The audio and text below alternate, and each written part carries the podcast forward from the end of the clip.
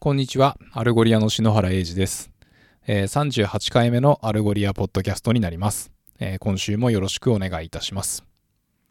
えー今週はですね、えっ、と、3月3日に行われた How Algolia AI Fuels Conversions という、まあ、あの、 Algolia の AI がですね、えーコンバージョンを加速させますみたいな、あの、感じのウェビナーと、えーあともう一つはですね、えっと、What is AI Powered Site Search という、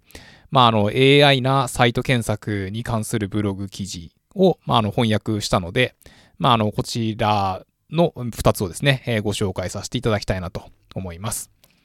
えーまあ、まず、ウェビナーの方ですけれども、あの、冒頭にバーンと数字が出てきまして、こう、どれだけ Algolia が世界中で使われているかとえ言ったところなんですけれども、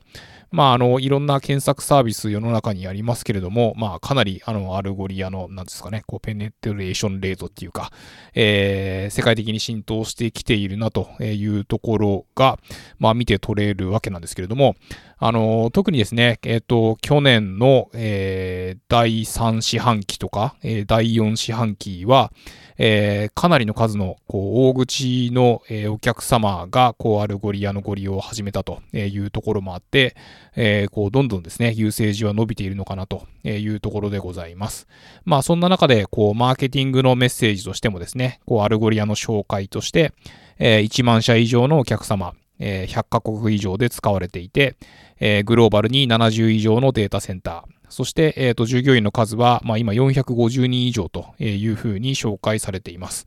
まあ、あの、 Algolia で働いている人間としてもですね、えーこの1年間で、こう、まあ、物理的には誰とも社内の人と会ってるわけではないですけれども、えーこう、ものすごい勢いでですね、えービジネスも組織も急拡大しているというのを実感しております。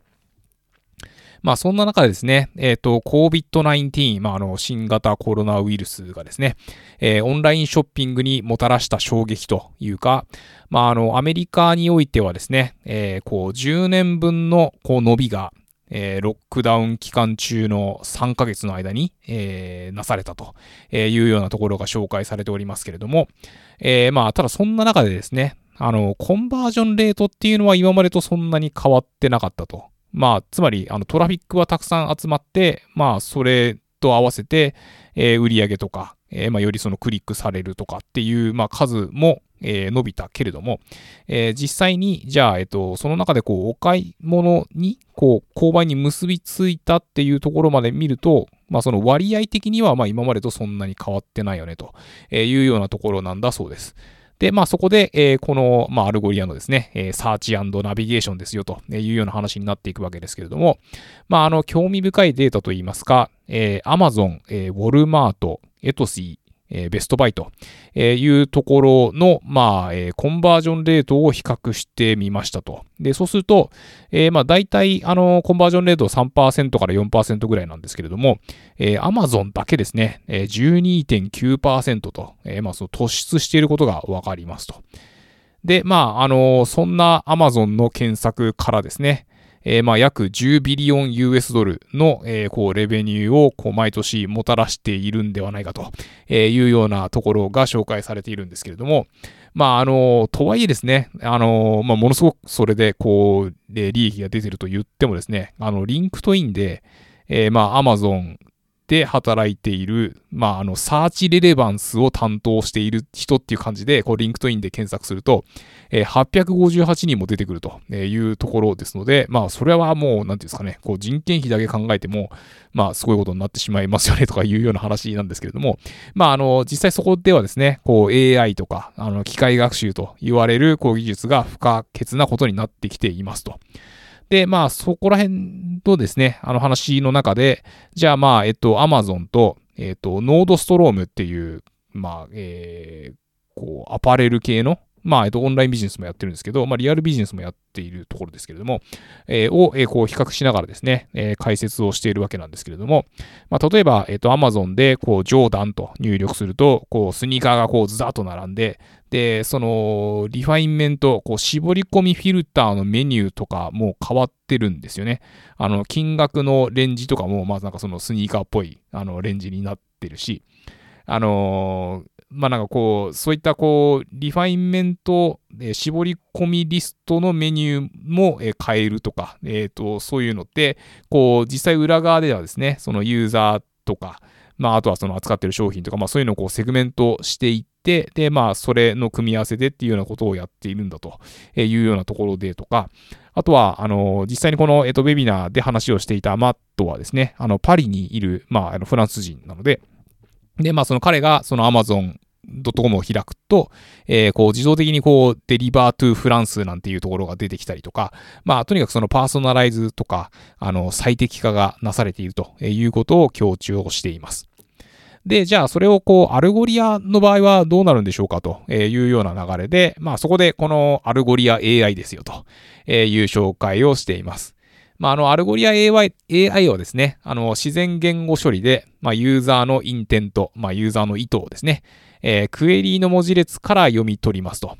えー、例えば、えー、クラッシーブラックポロズ for less than 100ドルみたいな、まあそういうクエリーがあったとして、じゃあ、例えば、えっ、と、 classy っていうのは、まあ、そのエレガントと同義語だったりするかもしれないですし、まあ、あの、ブラックっていうのは、まあ、色を示しているんだろうとか、えー、ポロズっていうのは、まあ、そのポロシャツのことを表してるよねとか、で、えっ、ー、と、レスザン100ドルみたいなのって、えー、価格が100ドル未満だっていうことを言ってますよね、みたいなところを、えー、まあ、理解することによってですね、え、表示する検索結果とか、まあ、そのフィルタリングの条件とかですね、まあ、そういうのが、その、より、え、先ほどちょっとお話しした、こう、アマゾンの、その、ジョーダンっていうのを入れた時の、まあ、例みたいに、こう、近づくことができますと。で、まあ、こういったことを、えー、UK、イギリスのですね、えー、スポーツアパレルの、えー、 Gymshark ではですね、えー、 Algolia の、えー、AI を使った、まあ、あの、 Dynamic Synonym Suggestions っていうやつがあるんですけど、まあ、それを使うことによって、えー、スウェットパンツと、えー、 joggers というのを、まあ、こう、同義語であるというように、こう、カバーしたことで、えー、まあ、UK では、その joggers って呼ばれてるので、あのー、スウェットパンツってこう検索窓にこう入力しても、えー、ゼロ件ヒットになってしまうみたいなことがこう防げましたというところでございます。で、えっ、と、実際こうヒットした検索結果をこうどういう順番で表示するとより購買されるようになるのかといったようなところに関しては、えー、 Gymshark はですね、えー、 Algolia AI の、えー、 Dynamic Re-Ranking っていうのがあるんですけど、まあ、それをこう適用していただくことによって、えー、年間200万ポンド、あ今、えっ、ー、と、ポンドが高いので、日本円だと3億円ぐらいになるのかなと思うんですけれども、えー、まあ、それぐらいのこう売り上げをもたらしているということでございます。で、さらにそこから、えー、 Algolia のパーソナライゼーションを使って、えー、色とか、えー、サイズとか、まあそういったところでこう、よりその人が、まあ好みそうなものっていうか、その人に合ってるものを、えー、上の方に持ってくることによって、で、まあさらにこう、クリック率が、えー、36%伸びて、で、えっ、ー、と、コンバージョン率は50%も伸びたということでございます。まあ、あの、こういう設定をですね、こう、人手で、こう、定期的に設定していくっていうのも、まあ、できるのかもしれないんですけれども、まあ、なかなかこう、アマゾンっていうか、まあ、その大きいプレイヤーみたいに、えー、その検索結果とか、まあ、その効果をどうやって向上させるかみたいなところにこう割り切ったまあ、何百人とかっていうチームを作るっていうのもまあ難しいですよね。っていうところで、まあ、この Gymshark さんの事例はですね、こう上手にこうアルゴリア AI を、え、ご利用いただいている良いユースケースなのかなというふうに考えております。で、こちらの Gymshark の事例ですね、まあ、あの、このポッドキャストでも以前あのご紹介させていただきましたけれども、えー、 Gymshark の方がこう自ら、え、語っているこうウェビナーですね。がありますので、まあ、あの、そちらの、えー、セミナーのリンクもですね、えー、このアルゴリア .fm スラッシュ38に、えー、リンクを貼り付けさせていただきます。で、えっ、ー、と、引き続き、あのー、このウェビナーでですね、えっ、ー、と、取り上げられている事例があって、それは、あの、iBuy Direct という、まあ、オンラインの、こう、メガネ屋さんですね、なんですけれども、まあ、あの、こちら、あの開発チームがですね、中国にもあって、まあ、Go Live っていうか、まあ、その Algolia をこう導入していただいて、実際にそのローンチすると言ったところで、まあ私もあのがっつりご対応させていただいたお客様なんですけれども、えー、ローンチした後もですね、えー、積極的に Algolia の新機能をこうご利用いただいていて、えー、まあ、ブラウジングですね。こう、実際にこう、ユーザーさんがそのサイト上をこう、回遊するっていうか、えー、いうところに対して、こう、 Algolia AI を導入していただいたことで、えー、全体の revenue が4%伸びて、えー、コンバージョンが2.5%伸びて、で、1回ごとの、えー、まあ、平均オーダー単価が1%伸びたということでございます。まあ、あの、インターネットショッピングでですね、まあ、その商品を探すっていうところをご紹介してきましたけれども、まあ、そうじゃないユースケースも当然あるわけで、で、まあ、そういったところのこう AI 事例として、えー、 Algolia Answers っていうのをこう紹介しています。まあ、あの、 OpenAI のですね、えー、技術をこう裏側で使った仕掛けになっているんですけれども、まあ、あの、とても、あの、直感的っていうか、えっ、ー、と、ユーザーさんから見ると、まあ、えっ、ー、と、サイトオーナーさんから見ると、えー、直感的に導入できるような感じになっています。えー、例えばですね、えっ、と、ヘルプデスクとか、え FAQ とか、まあ、あとなんかこう、サポートサイトとか、え言ったところに、まあ、今までその、 Algolia の、えー、インデまあ、 Algolia を使っていて、で、まあ、そこにインデックスがあるのであれば、もう設定はそのままでよくて、で、えー、まあ、その、 Algolia Answers を呼び出すための、まあ、えっと、フロントエンドライブラリみたいなのがあるんですけれども、まあ、それをご利用いただければ、まあ、30分あれば、えー、実装はできるでしょうみたいな、えー、いうところで、で、まあ、エンドポイントをそっちの、えー、 Answers の方に、えー、切り替えていただくというだけで、あの、実装できるので、まあ、あの、機械学習の処理とかをですね、あの、お客様の方でご自身でやっていただくみたいなことは必要ないので、えー、サクッと使えると。で、あのー、まあ、実際に、えー、この Algolia Answers をですね、えー、200万レコード以上のこうドキュメントで、え、使っていただいている、えー、ところがあって、で、まあ、それで、こう、どう、どうなりましたかっていうような、こう、調査を、えー、したところですね、えー、複雑な自然言語による質問をしたところで、えー、95%の回答が、まあ、検索結果が良かった、もしくはパーフェクトだったと、えー、言っていて、で、あと、まあ、もうちょっと、その、ふわっとした、えー、質問に関しては、えー、91%の回答が、まあ、 good or perfect だったと。で、まあ、あの、今までの、あの、普通の検索と、えー、比較すると、えー、まあ、その90%以上、まあ、えー、検索結果の質が、えー、向上したと、えー、言ったようなベンチマークがございます。で、えー、まあ、 Algolia ではですね、あの、これを、こう、自分たちの、あの、サポートのコンタクトフォームにも、えっと、使っていてですね、例えば、あの、お問い合わせ内容を、こう、左側に、えご入力いただくと、まあ、それに、こう、関連するような、えー、ドキュメントっていうか、が、あの、looking for help っていうところにこう出てきて、まあ、この資料どうですか？みたいなやつがこうダダダッと出てくると。いうようなところで、まあ、あの、お問い合わせいただく前にですね、ああ、これ見れば、あの、わかったと、えー、言ったようなところに役立てております。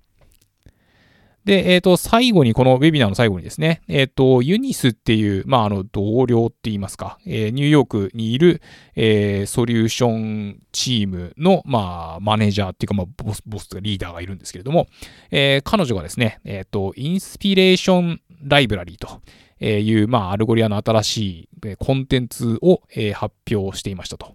まあ、個人的にはかなりこれ、あの、胸熱というか、まあ、そのユニス自身がですね、こう、ずっとコツコツ、あの、社内向けっていうわけでもないけど、まあ、あの、その事例、お客様の、えー、事例を集める、まあ、コンテンツをずっとコツコツ作ってたのが、えー、こうやってこう、日の目を見たというような感じで、まあ、これあの、 Algolia のですね、えー、公開事例が、えー、こう、実装ごとの、こう、ユースケースと、で、まあ、あとこういうのを作りたかったら、えー、このデモ見てくださいね、みたいな。まあ、そのコード付きの、えっ、ー、と、デモがあるので、えー、それをこうご覧いただくこともできますし、まあ、それに関連するドキュメントとか、あと、まあ、あの、お客様のそのケーススタディの資料とかですね、が、えー、まとまっているというようなコンテンツになります。えー、こちらにアクセスしていただくにはですね、えー、まあ、あの、アルゴリア .com、アルゴリアのホームページの、まあ、メニューがあるんですけど、で、そこにこう、 Resources っていうこうメニューがあって、で、まあ、そこにこう、バッとこう、クリックすると、えー、 Inspiration Library っていうやつが出てきますんで、えー、そこからアクセスすることもできますし、まあ、あの先ほどあのググったら、まあ、あの Algolia スペース Inspiration スペース Library で、えー、ググっても出てきたので、え、まあ、そういったアクセスもできるかなと思います。まあ、ちなみに、あの、この Eunice はですね、えっと、香港出身で、まあ、まだ、あの、お若いんですけど、えー、もう4年ぐらい Algolia にいて、まあ私もあの入社前からあの親切にいろいろこう教えてくれたりとかですね。で、あとまああの彼女は日本もすごい大好きで、あの、まあ、こういったこうコロナの状況になる前は、まあ、割としょっちゅう、こう、東京に遊びに来ていていたり、みたいなところもあるので、まあ、あの、コロナが明けてですね、こう、リアルイベントとかできるようになったら、あの、日本に来てもらって話とかしてもらいたいな、なんていうふうに思ったりしています。で、えー、まあ、あの、ウェビナーに関しては以上で、で、次にですね、あの、先日翻訳しました、こう、AI パワードなサイト検索に関する、えー、ブログ記事に移りたいと思います。えー、まあ、あの、AI 技術っていうのは、まあ、アレクサとか Google 検索とか、まあ、自動運転とか、まあ、あの、いろんな分野にこう活用されているっていう、まあ、今日この頃だと思うんですけれども、まあ、もちろん、あの、検索においてもですね、まあ、昔は、まあ、こう、誰が検索しても、まあ、そのクエリーの文字列がまあ、同じような感じだったら、まあ、検索結果も同じようなものだったと思うんですけど、まあ、あの、現在ではですね、まあ、あの、過去にこう、ブラウジングした履歴とか、あとはそのキーワードに共通する、まあ、インテントとか、まあ、例えば何でしょうね、あの、ローランドっていうので検索したら、まあ、もちろんその楽器のローランドとかも出てくるでしょうけど、まあ、あの、俺か俺以外かの人も出てきたりするのかなというような感じで、まあ、あとなんでしょう。あの、グレーで検索したら、こう、バンドのとかっていうと、ちょっと、ね、年代がちょっとバレてしまうかもしれませんけれども、まあ、なんていうか、あの、リアルタイムにですね、あの、調整された結果が返ってくるというような感じかなと思います。で、その結果ですね、お客様の、こう、満足度が向上したりとか、まあ、もちろんその、コンバージョンレートが上がって、で、そこからこう売り上げが増加して、まあ、あの、ビジネスゴールの達成に貢献することができるというような感じかなと思うんですけれども、まあ、そんな中でですね、あの、サイト検索っていうのは、まあ、あの、特定のドメインっていうか、まあ、ウェブサイトっていうか、まあ、あの、その中で検索をする機能のことで、まあ、例えば、あの、Google は、あの、検索を通じて、こう、ウェブサイトにこう、人を連れてきてくれますけれども、まあ、そのサイトの中で、こう、どのような、こう、検索やナビゲーションを提供するかっていうのはもちろんそのサイトのオーナーっていうか、な方にが提供することになるわけですけれども、まあ、あの、そこにですね、こう、2つポイントがあって、まあ、1つ目は、えー、まあ、7割以上のユーザーは、こう、インターネットショッピングサイトをこう訪れたとして、あの、こう、購買にたどり着くまでにちょっとややこしいっていうか、なんかこう、使い勝手良くないなって思うと、まあ、あの、離脱して、あの、他のサイトに乗り換えてしまうっていうような、えー、調査があったりとかですね。で、えっ、と、二つ目は、えー、こう、検索窓に、こう、自ら積極的に検索クエリを入力するユーザーっていうのは、まあ、何も、えっ、と、検索をしないユーザーと比べて、え、コンバージョン率がもう2倍程度になるのだそうですと。まあそういうことで、この、えー、サーチナビゲーションっていうのはもう非常に重要になってくるわけなんですけれども、まあとはいえですね、あの、ネットフリックスとか、あの、ピンタレストみたいなサイトをこう普段から使ってる人って、まあそのサイト検索に対する期待値がこうどんどんこう上がっていく傾向にありますと。で、じゃあ、あの、改めてこう AI パワードってどういうことだろうっていう観点だと、まあやっぱりその機械学習をさせていくことによって、そのエンジンがこうどんどん賢くなっていくと言ったところがあるわけで、まあそれをあの、ピンタレストの例をもとにですね、え説明をしています。